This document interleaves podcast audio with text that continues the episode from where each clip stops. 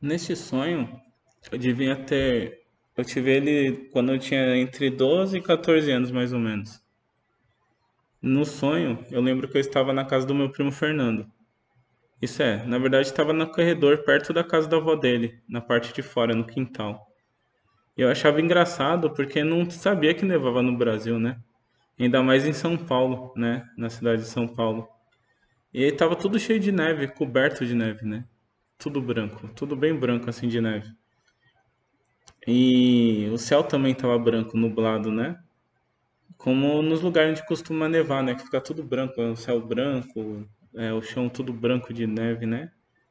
Só que no sonho, né, quando eu percebi, eu não tava sozinho, né?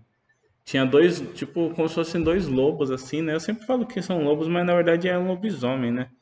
É uns lobo, uns bicho grande, parece um, sei lá, né? Não é como é, é tipo os lobisomem mesmo, assim, né? Eles é- são bem grandes, né? São como se fossem uns cachorros bem grandes, assim. E eles estavam olhando com muita raiva pra mim, assim, né? E estavam rosnando, né? Com muito ódio, assim, no, no olhar, né? Aí eu tinha sabido que era demônio, que não eram animais, né? Comuns, assim, né? E esse sonho foi só isso.